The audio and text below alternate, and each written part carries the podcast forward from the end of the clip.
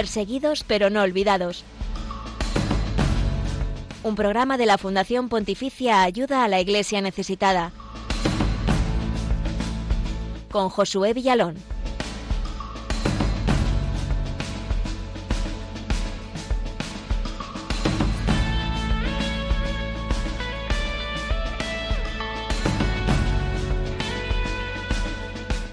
El Papa Francisco visitará Kazajistán del 13 al 15 de este mes de septiembre, la próxima semana. Allí va a participar en el Congreso de Líderes de Religiones Mundiales y Tradicionales y visitará a la pequeñísima comunidad católica de este país del corazón de Asia. Buenos días, Glaisis Carbonell, bienvenida. Buenos días, Josué, muchísimas gracias. Pues Francisco se acerca a los católicos de allí de Kazajistán, que representan apenas el 1% de los 19 millones de habitantes del país. En Perseguidos pero no olvidados de este jueves 8 de septiembre, descubrimos lo que significa esta visita del Papa para los católicos kazajos, cómo viven su fe día a día y la situación de la libertad religiosa en ese país de la península balcánica en el sudeste de Europa. Para ello tendremos declaraciones exclusivas de Monseñor José Luis Mumbiela Sierra, es obispo de la diócesis de la Santísima Trinidad en Almaty, en el sur del país, y también presidente de la Conferencia Episcopal de Asia Central.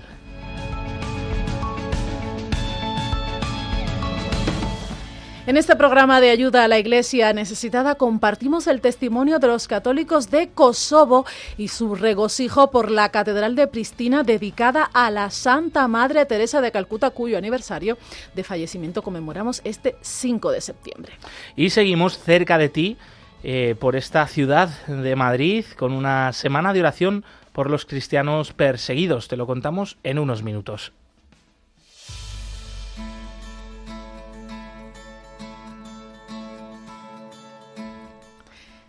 Te recordamos que estamos en las redes sociales, estamos en, Twitter como arroba ayuda En Facebook y en Instagram somos Ayuda a la Iglesia Necesitada y también tenemos nuestro canal de YouTube con vídeos de esos testimonios de los cristianos perseguidos y necesitados en todo el mundo. Y si quieres escribir este programa, te recordamos nuestro email que es perseguidos pero no olvidados arroba radiomaria.es. Y ya hay quien nos pone cara también a través del Facebook Live, ¿verdad, José? Así es, efectivamente. Estamos ahí también presentes en esa plataforma en directo donde nos podéis poner rostro y donde también os saludamos y estamos encantados de poder leer vuestros comentarios y sugerencias, así que os animamos a dejarnos, a que nos dejéis vuestros mensajes. También hacia el final del programa abriremos los teléfonos de la emisora para que podáis participar en directo. Estad muy atentos que en unos momentos daremos ese teléfono para que podáis eh, ir llamando y enseguida eh, también compartir aquí con toda la audiencia de Radio María vuestros comentarios sobre los distintos temas del programa de hoy. Hoy en los controles nos acompaña Yolanda Gómez. Muchísimas gracias compañera y bienvenida. Pues aquí es, vamos, con mucho gusto. Pues sin más dilación comenzamos eh, con este especial Kazajistán repasando el país y la iglesia a la que va a visitar en unos días el Santo Padre, el Papa Francisco.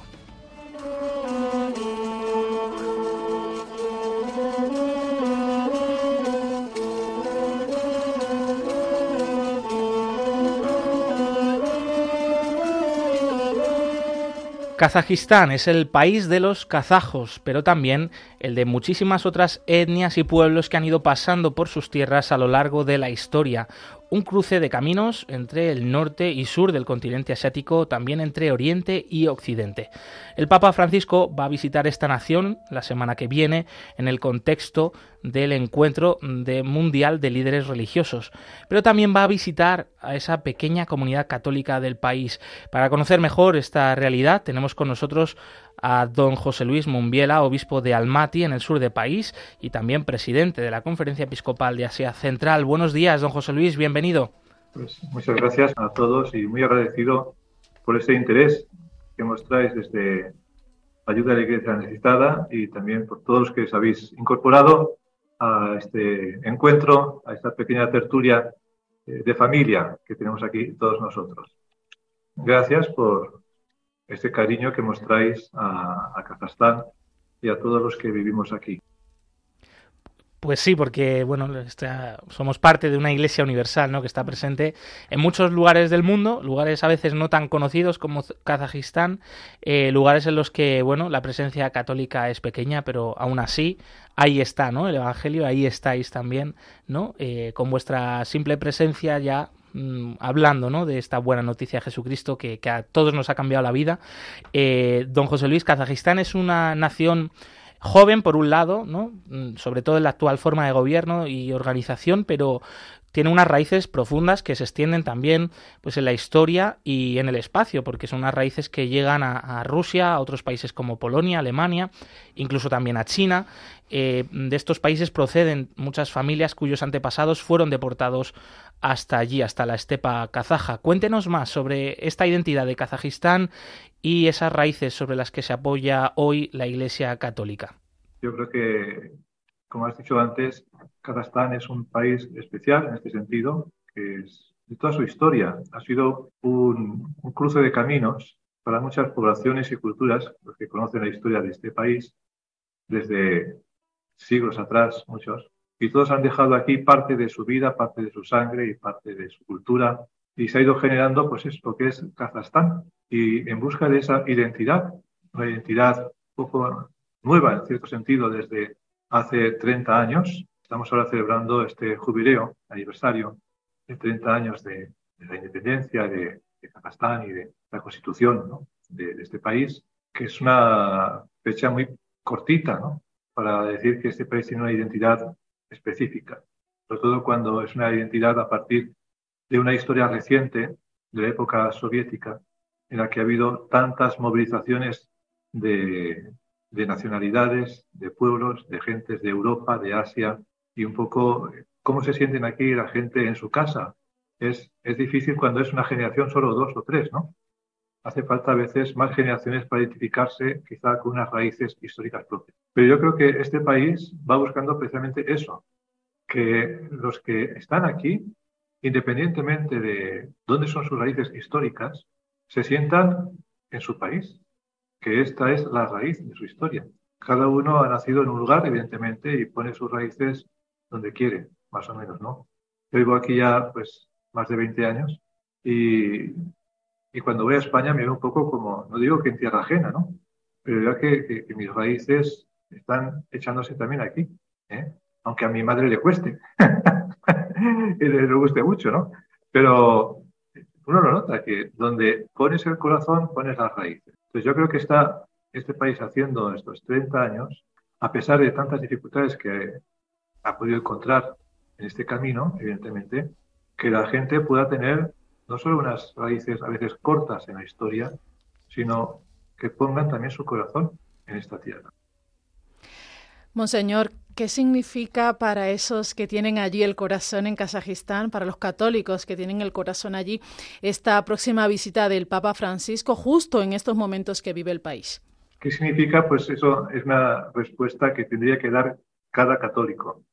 Algunos han visto a Juan Pablo II hace 20 años, otros no. Entonces, eh, son experiencias muy diferentes dependiendo de un poco de la experiencia cristiana que tiene cada uno. En general, por supuesto, es una gran fiesta, una fiesta de familia, porque no lo percibimos como lo perciben quizá otros, como si fuera un jefe de Estado que viene a ver a unos ciudadanos. No es para nosotros un jefe de Estado.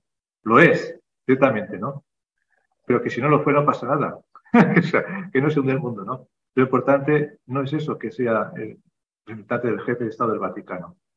Y que es, independientemente de que sea Francisco, que sea para los polacos, cuando vino Juan Pablo II, no solo era el Papa, es que era Juan Pablo II, es que era polaco, ¿no?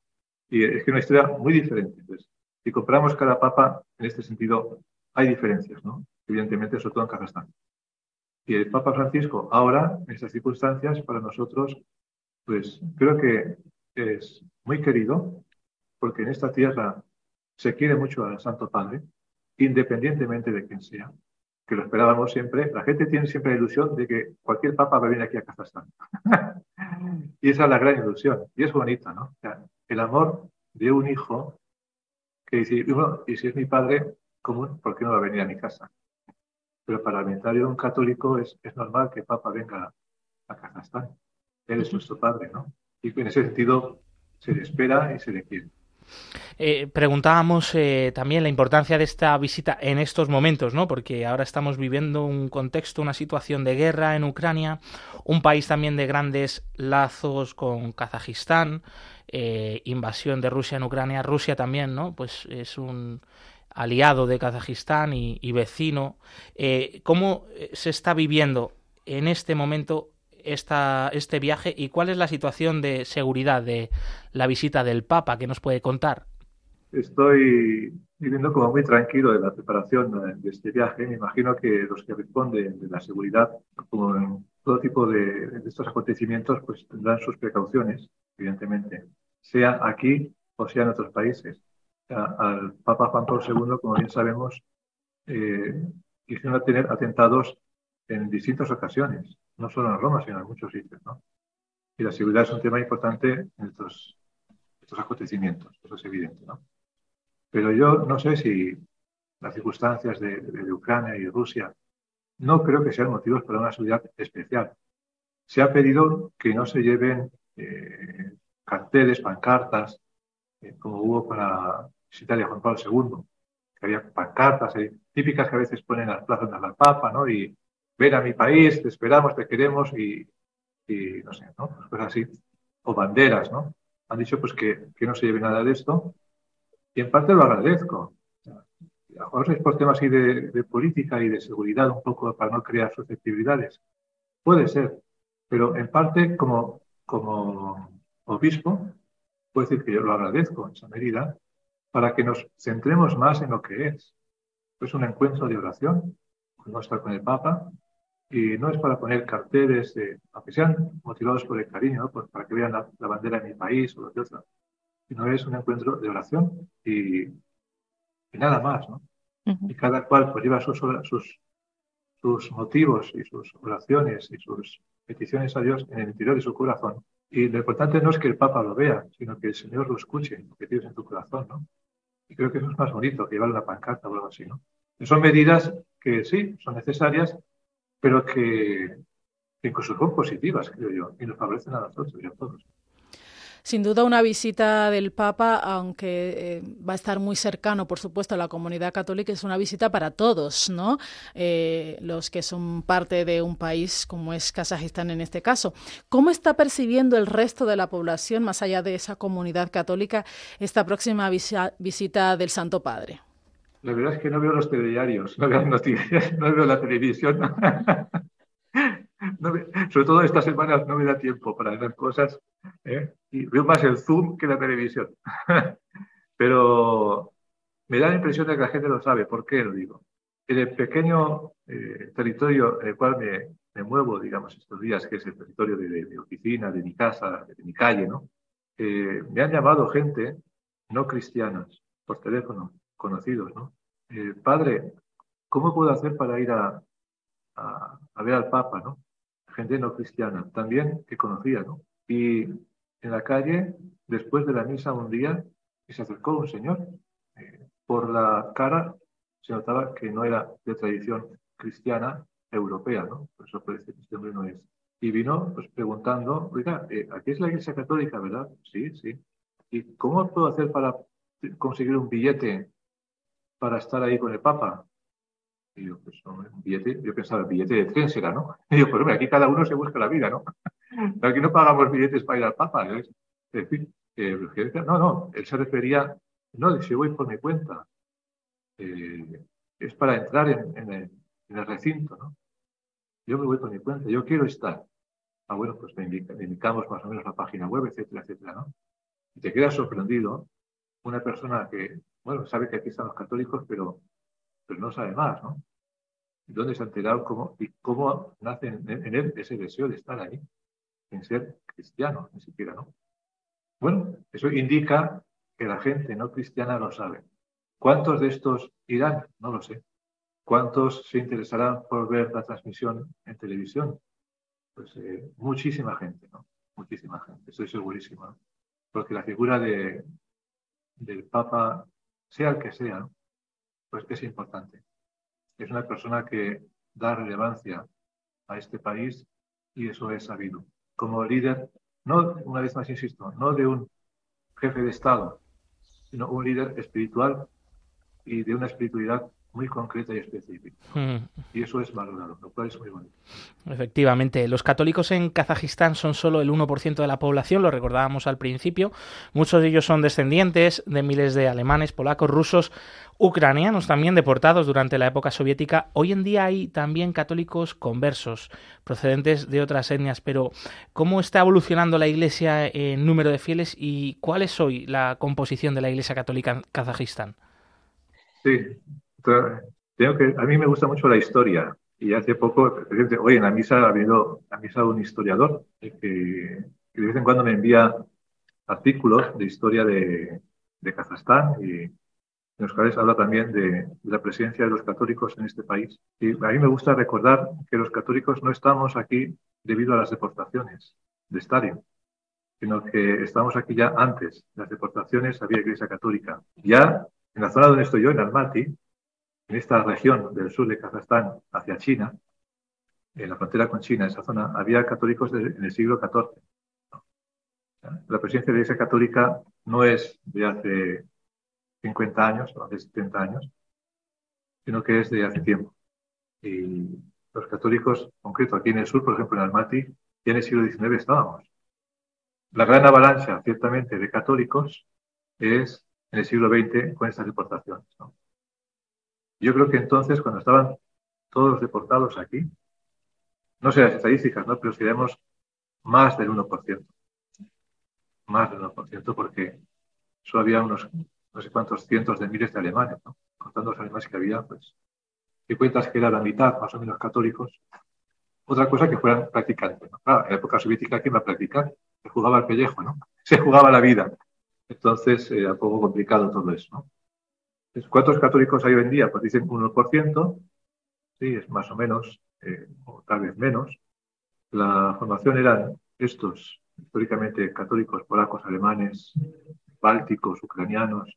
Pero ciertamente el rostro de los parroquianos en muchas parroquias ha ido cambiando. En el norte de Kazajstán, donde estaba, pues están aún la mayoría de los católicos, Allí había la mayoría de los polacos, sobre todo en los pueblos, donde fueron los asentamientos, las deportaciones. Había unas regiones o comarcas, había unas comarcas de hace como 10 años, a lo mejor el 23% eran polacos. En cambio, en otros sitios, ciudades grandes, donde ya hay más mezclas, más movimientos, se van viendo ese cambio de la cara de los parroquianos que va adquiriendo una las facciones menos alemanas o polacas, ya de mezclas o incluso ya más puramente asiáticas. O sea, es una, cara muy, muy variada, ¿no?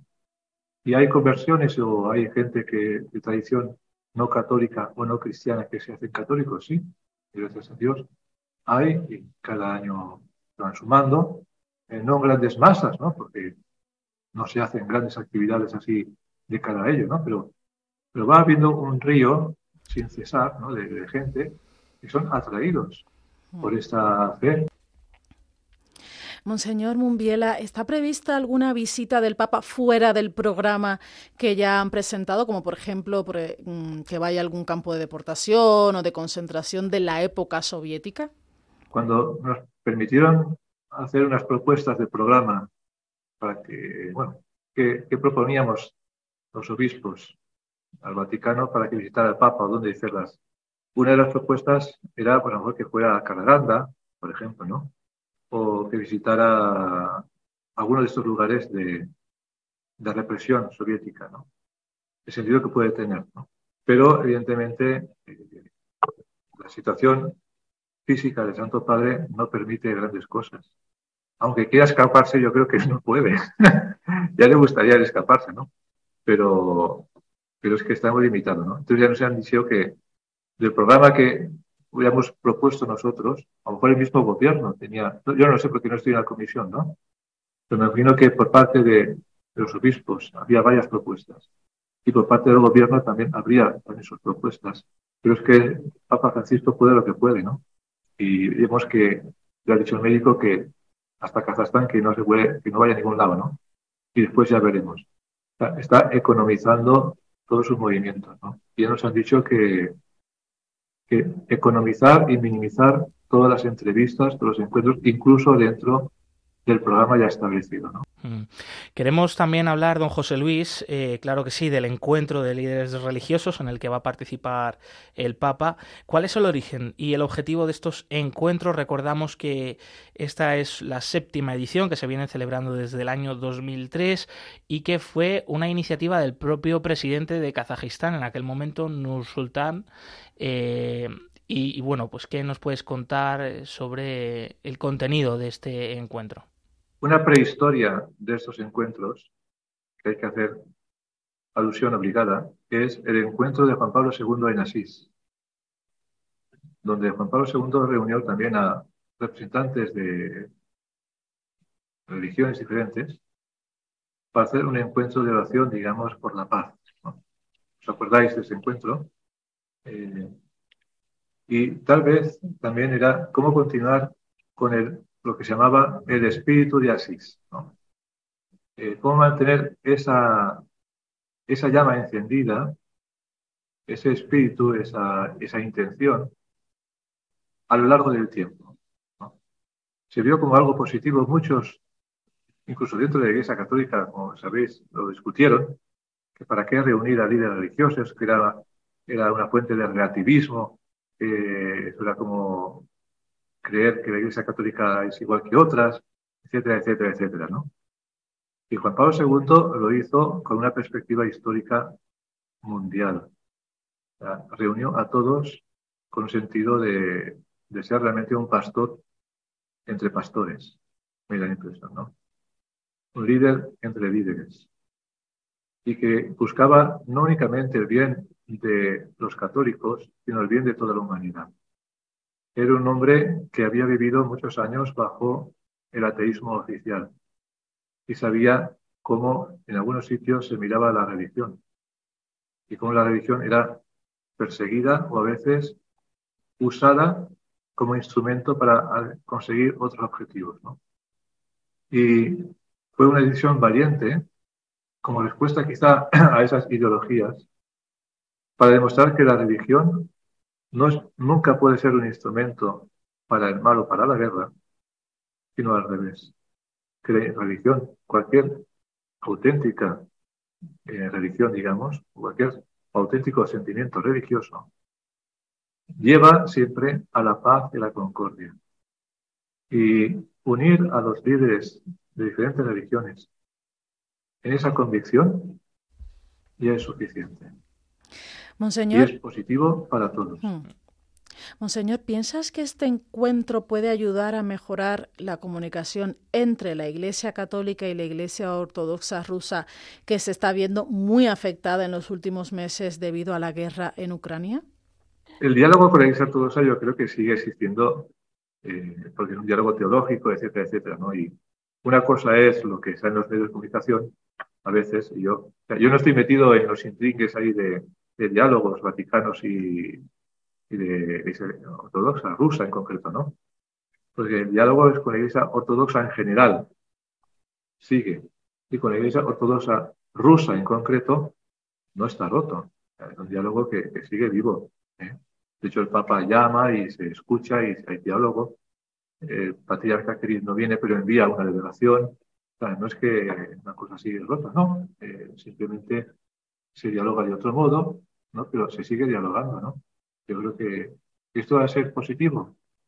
Yo creo que sí, todo es positivo, ¿no? O sea, por parte de la Iglesia Católica, como es bien sabido, siempre hay una actitud al diálogo.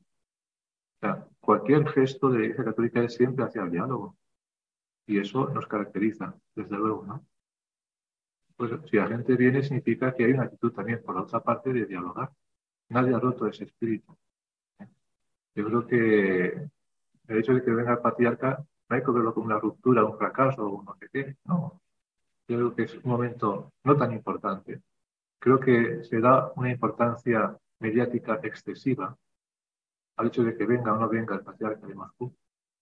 Si viene, bien, estupendo, genial, ¿no? Pero si no viene, pues no pasa nada. eh, se sigue el diálogo, viene una delegación y el Vaticano sigue con sus eh, diálogos por otros lados es bien sabido y no pasa nada. no, es todo, no todo depende de un momento histórico, ¿no? La vida es más rica, gracias a Dios, ¿no? Pues eh, también le damos las gracias a usted, don José Luis Mumbiela, obispo de Almaty en Kazajistán. Esperemos que esta visita del Papa, al que ya es también su país, ¿no? Eh, traiga muchos frutos en favor de la Iglesia kazaja, también de toda la sociedad. Un fuerte abrazo. Gracias a vosotros. Perdonad si quizá me he extendido mucho en las respuestas y no he dado tiempo a que haya más preguntas. Pero, en fin, en otra ocasión tal vez nos podemos encontrar otra vez y, hablaremos, ¿no? es que, como veis, amo mucho este país. ¿eh? Entonces me gusta que la gente lo sepa.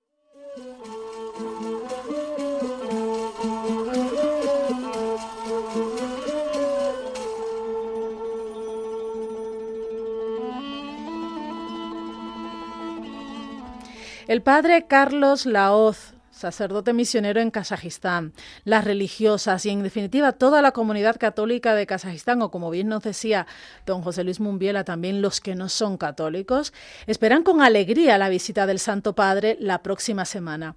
Así lo cuentan en mensajes enviados a ayuda a la iglesia necesitada.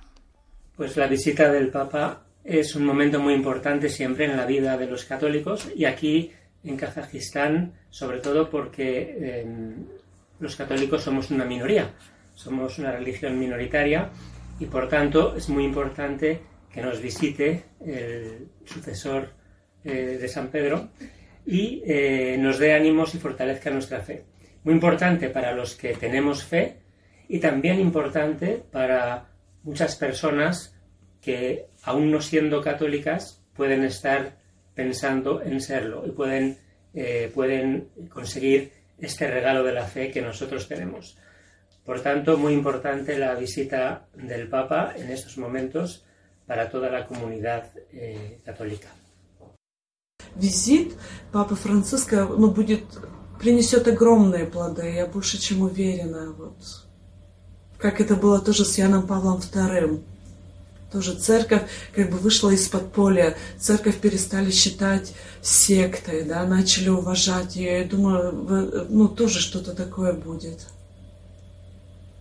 La verdad es que hace un par de años pensé que el Papa tendría que venir a Kazajstán y he estado rezando por ello, porque pienso que, que es la visita de un padre a, a su familia, ¿no?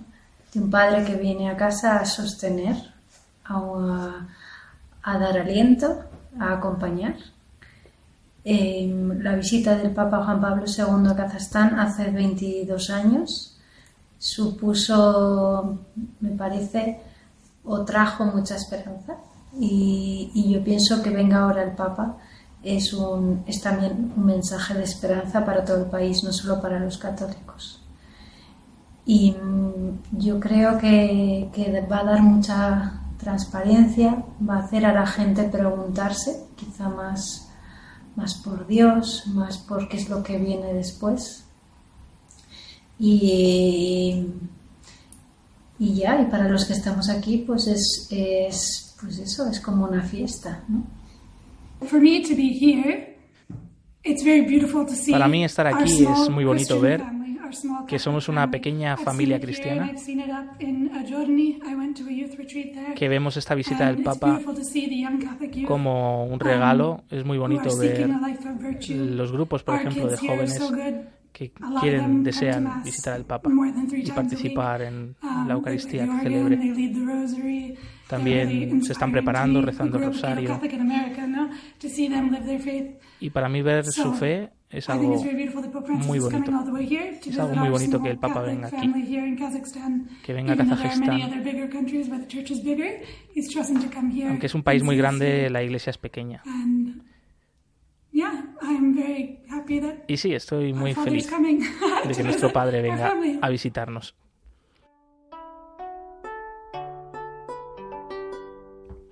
Escuchamos voces españolas, pero también voces de otros miembros de la comunidad católica de Kazajistán que esperan con alegría, con entusiasmo, con mucha esperanza la visita del Papa Francisco, una visita en la que se acerca a una pequeña pero ferviente comunidad católica.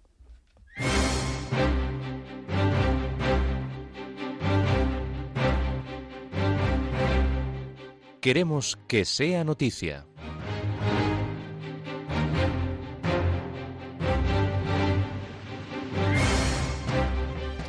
Asesinan a una religiosa comboniana en el ataque a una misión de Mozambique. La hermana María de Copi ha sido asesinada en el asalto de un grupo de terroristas islámicos a la misión de Chipene en la diócesis de Nacala, en el norte del país. El ataque ha tenido lugar en la noche del 6 al 7 de septiembre. La religiosa era italiana de 84 años y llevaba en el país desde 1963. Los asaltantes han destruido las instalaciones de la misión, incluyendo la iglesia, el hospital, la escuela primaria y la escuela secundaria. Dos sacerdotes misioneros italianos y otras dos religiosas combonianas, entre ellas la hermana española Ángeles López, han conseguido escapar con vida. Obispo denuncia la incapacidad del gobierno de Nigeria para frenar la ola de secuestros y asesinatos contra sacerdotes y religiosos. Hemos perdido la confianza en la capacidad del actual gobierno para restablecer la seguridad. Así de rotundo se ha mostrado Monseñor Peter Nowiri Chukwu, obispo de Abakalili en el sureste del país. El prelado ha lamentado que los sacerdotes se hayan convertido en el objetivo de grupos criminales que los secuestran e incluso algunos de ellos han sido asesinados en estos últimos meses. Pero Monseñor Chukwu tiene claro que el mal no prevalecerá y la Iglesia saldrá fortalecida.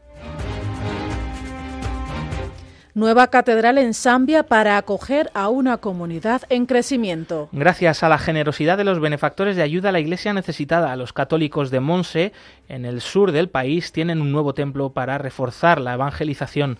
La antigua catedral se había quedado muy pequeña y sin posibilidad de poder ampliar la estructura para albergar un centro de catequesis. El difunto obispo Monseñor Moisés Amungole solicitó ayuda a la iglesia necesitada de apoyo para poner en marcha el proyecto que tras varios años y la pandemia de coronavirus por medio ha podido ser finalizado el pasado 3 de septiembre. 200 colegios de Líbano podrán comenzar el curso escolar gracias al apoyo de la campaña Vuelta al Cole. De la mano de ayuda a la Iglesia necesitada, numerosos centros que pertenecen a la Iglesia Católica podrán abrir sus puertas estos días, pese a la enorme crisis económica que azota a este pequeño país de Oriente Medio. La ayuda va a cubrir becas de estudio, material escolar, estipendios para docentes y gastos básicos de los centros. El objetivo es también apoyar la convivencia entre cristianos y musulmanes, ya que muchos de los alumnos de estos centros son seguidores del Islam y encuentran en estos espacios un lugar de encuentro con el Evangelio. Los cristianos de Líbano están sufriendo mucho la fuerte migración por las condiciones económicas, así que este apoyo es muy valioso para la Iglesia local con el objetivo de permitir a las familias permanecer en su tierra, el único país de la región con plena libertad religiosa y presencia real de cristianos en la vida social y política. Ayuda a la iglesia necesitada con las víctimas de las inundaciones en Pakistán. La iglesia local en Pakistán está muy solidarizada con las víctimas de esta enorme catástrofe que ya ha dejado más de 1.500 muertos y también más de 800.000 hectáreas de cultivo destruidas. Monseñor Samson Sukardin, obispo de Hyderabad, en el sureste del país, ha comentado a la Fundación Pontificia: el 90% del territorio de mi diócesis está inundado debido a las fuertes lluvias. Muchas iglesias, casas parroquiales y escuelas han sido dañadas por el agua. Como respuesta a esta llamada, Ayuda a la Iglesia Necesitada enviará una ayuda de más de 230.000 euros para proporcionar asistencia urgente para suministros de paquetes de alimentos, kits de cocina, entre otras ayudas.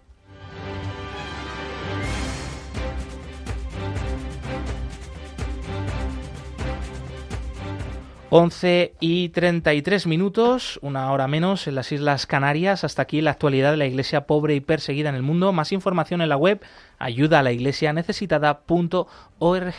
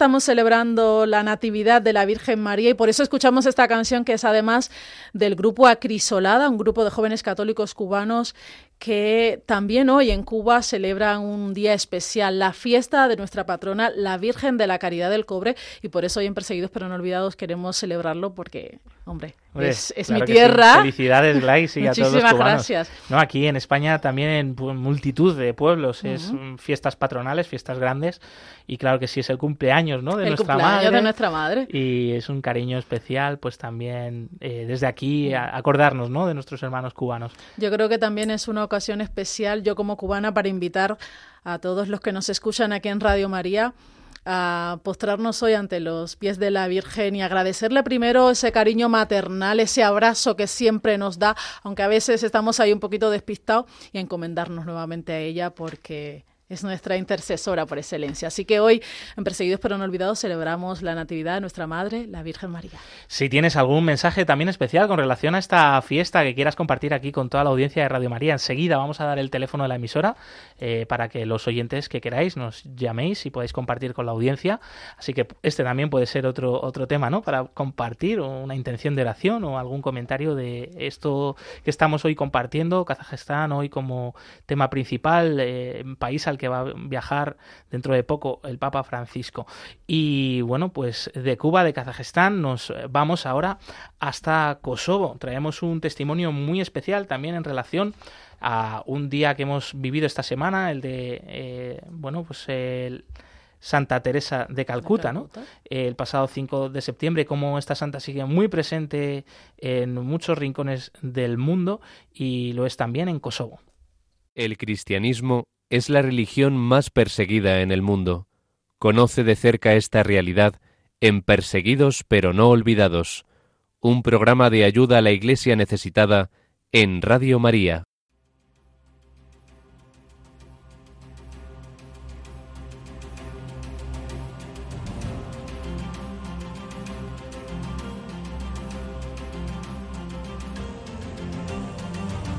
Testigos del siglo XXI.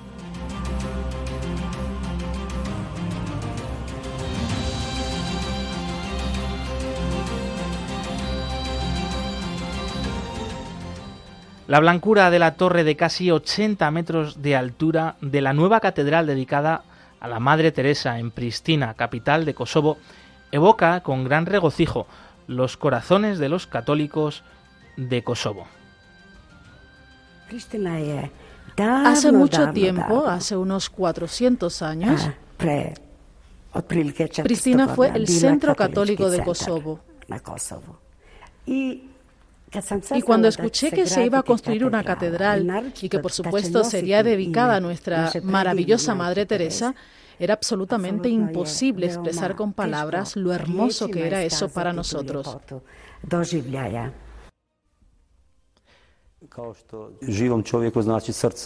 Tanto como un corazón para un cuerpo humano. Eso es lo que esta catedral significa para nosotros, los católicos de Kosovo. Este es el corazón de la diócesis y sin él seríamos pobres. La catedral es un primer paso que nos acerca a Europa. Está construida en un estilo neorrománico, que era el estilo dominante cuando nuestros lazos con Occidente y con la Iglesia fueron cortados. Y para nuestros hermanos musulmanes es muy importante tener un pedazo de Europa en Pristina y en Kosovo también.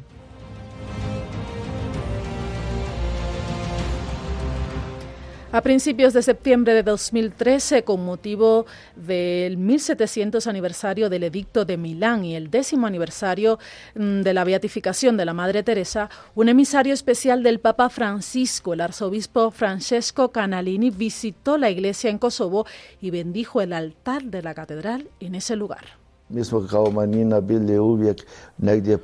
Como minoría siempre estuvimos aquí, en los pueblos, en las colinas. Celebramos allí, pero el honor de tener esto en esta ciudad capital, en Pristina, significa mucho para nosotros. Es alentador para los católicos de la región y definitivamente ayuda a que las personas de buena voluntad amen la Iglesia a la que una vez pertenecieron. Aunque hoy la mayoría de ellos ya no pertenece a la Iglesia católica, concuerdan en su modo de pensar y tienen un gran amor por ella.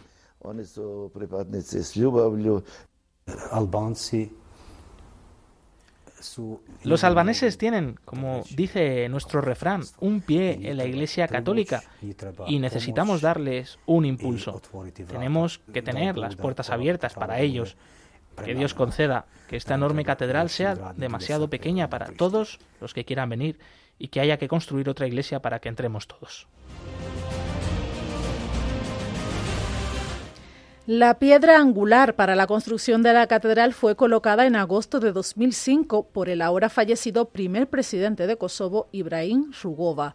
El edificio en sí comenzó en 2017 y gracias a ayuda a la iglesia necesitada se están cumpliendo todos los requisitos para trasladar la sede episcopal de Prisen a Pristina, lo que fortalecerá aún más la posición de la iglesia católica en Kosovo. Nuestra puerta y nuestros corazones están abiertos a todo hombre necesitado. Deseamos, en el espíritu de la vida y las obras de la Madre Teresa, a quien este santuario y esta catedral están dedicados, que realmente se convierta en un oasis de paz, en un verdadero oasis de amor.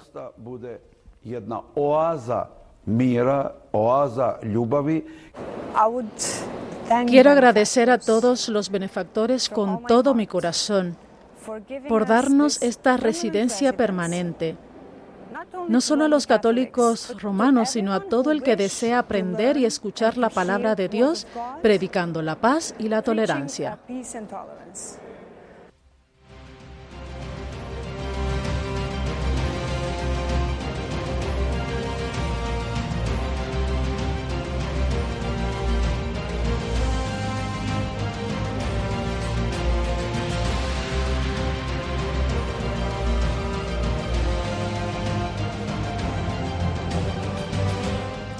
Once y 44 minutos, 10 y 44 en las Islas Canarias. Estamos en Perseguidos pero no olvidados, un programa de ayuda a la iglesia necesitada que pone el foco en la iglesia necesitada y perseguida en todo el mundo. Hoy hemos estado hablando de Kazajistán, un país mm, de una minoría de católicos, tan solo un 1%, pero un país que va a recibir la visita del Papa Francisco y una visita que ya están esperando con mucha alegría, con esperanza, toda la comunidad católica de allí, incluso los que no lo son, como nos comentaba Monseñor Mumbiela, que ha estado con nosotros en este programa también. Hemos, acabamos de escuchar el testimonio de algunos católicos de Kosovo, donde tienen la catedral dedicada a la Madre Teresa de Calcuta, cuyo mm, día hemos estado celebrando este 5 de septiembre. Y antes de acercarnos un poquitito más a ti en España, vamos a dar el teléfono del estudio para que nos puedas llamar, compartir tus intenciones de oración en este día de la Natividad de la Virgen, cumpleaños de nuestra madre o compartir lo que te ha parecido estos temas que hasta ahora hemos tratado. El teléfono del estudio es el 91 005 94 19. Repito, 91 005 94 19. Y ahora sí, estamos cerca de ti.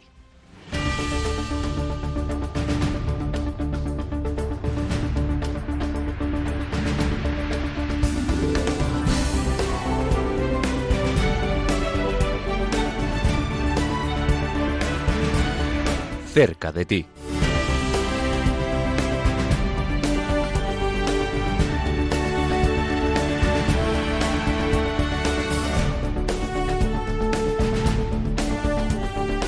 Y para contarnos la agenda de los próximos eventos de ayuda a la Iglesia necesitada por todo el territorio nacional, tenemos con nosotros a Nieves Barrera, compañera de ayuda a la Iglesia necesitada del Departamento de Promoción. Bienvenida Nieves, buenos días.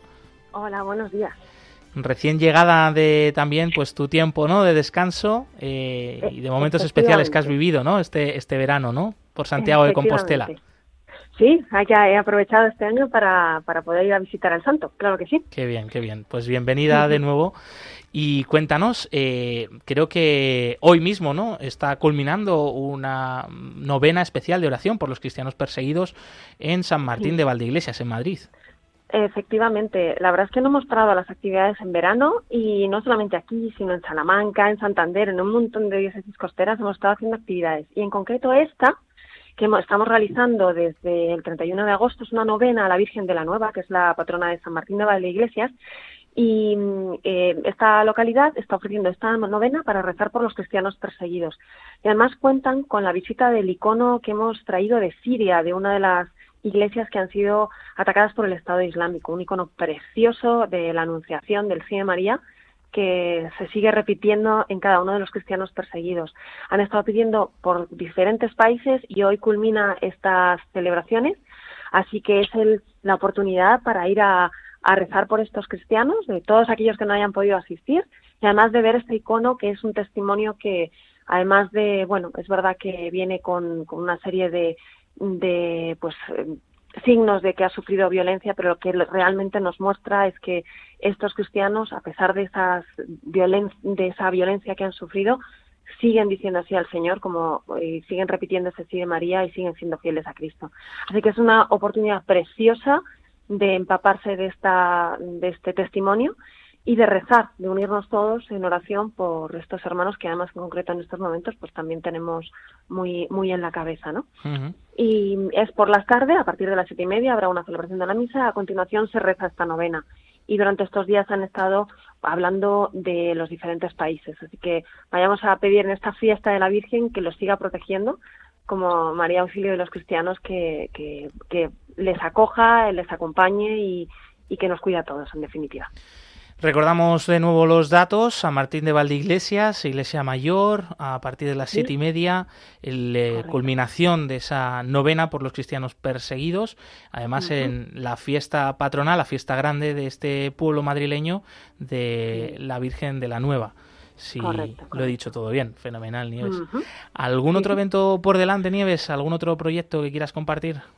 Pues mira, proyectos tenemos un montón. Estamos ya preparando. Calentando pues, motores. Eh, sí, preparando. estamos preparando la próxima convocatoria para rezar el rosario con los niños. Estamos hablando con las parroquias. Estamos empezando el curso y enseguida sacaremos un montón de actividades y, de conferencias y vigilias de oración que se siguen, se siguen haciendo en las diferentes diócesis como la de Tenerife y mm, iremos comunicando con toda la actividad que, que va habiendo, pues iremos comunicando poco a poco eh, donde podrán ir a escucharnos, a escuchar las noticias que traemos de estos países mm. y a unirse en oración por ellos. Desde aquí estaremos muy atentos de esa vuelta al cole, vuelta a las parroquias, ¿no? vuelta a la actividad desde el Departamento de Promoción de Ayuda a la Iglesia Necesitada.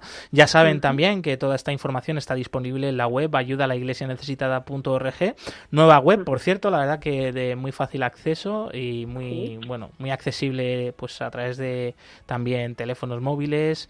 Eh, eh, por supuesto ordenadores, etcétera, y donde tenéis toda esta información al día en el apartado de agenda y eventos. Nieves Barrera, compañera del Departamento de Promoción de Ayuda a la Iglesia Necesitada, muchas gracias, un abrazo. Muchas gracias a vosotros.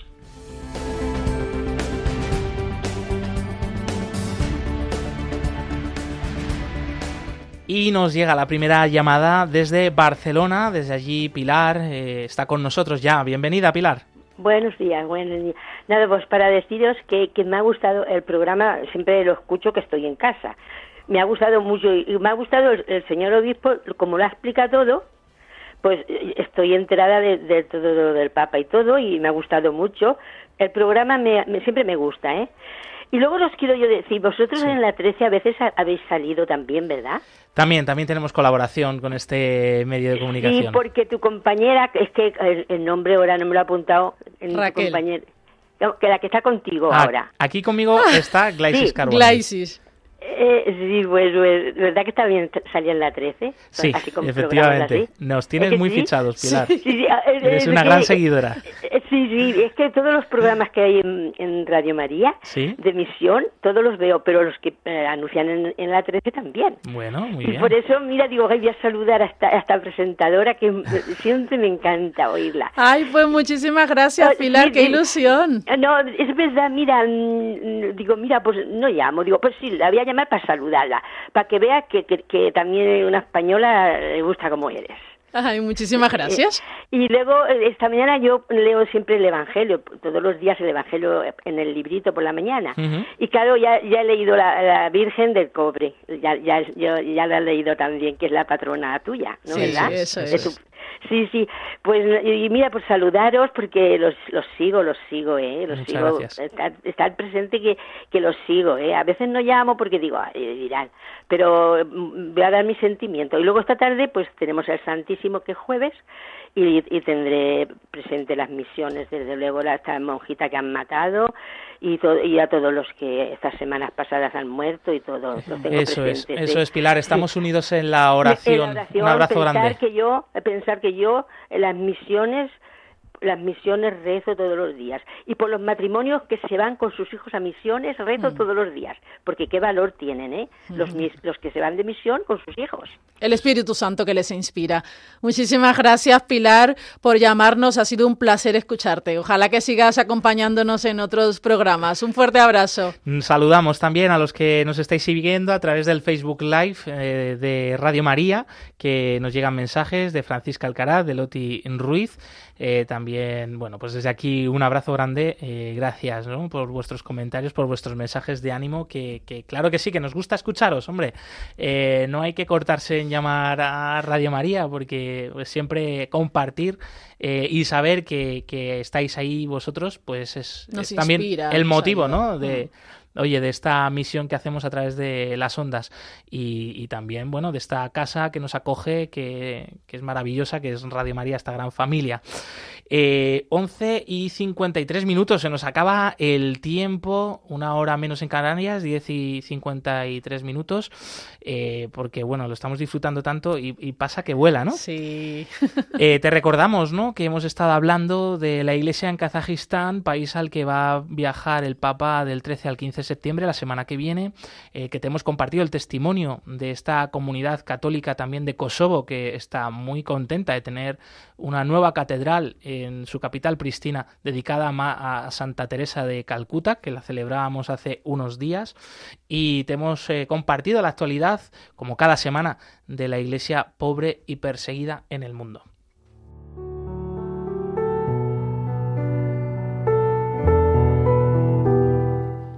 Oración por los cristianos perseguidos. Dios nuestro, que en tu misteriosa providencia has querido asociar tu iglesia a los sufrimientos de tu Hijo. Concede a los fieles que sufren persecución a causa de tu nombre el don de la paciencia y de la caridad, para que puedan dar testimonio fiel y creíble de tus promesas.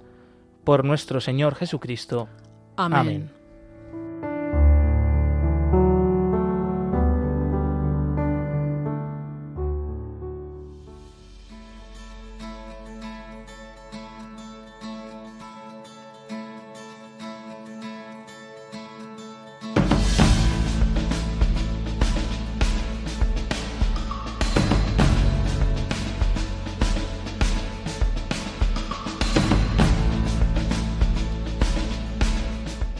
Puedes volver a escuchar este programa en el podcast en la web de Radio María o de Ayuda a la Iglesia Necesitada. Nosotros volveremos la semana que viene, el próximo 15 de septiembre, si Dios quiere.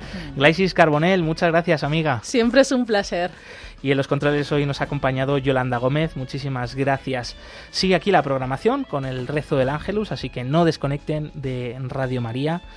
Y nosotros nos vemos pronto, movidos por el amor de Cristo al servicio de la iglesia que sufre. Un fuerte abrazo y hasta pronto. Adiós.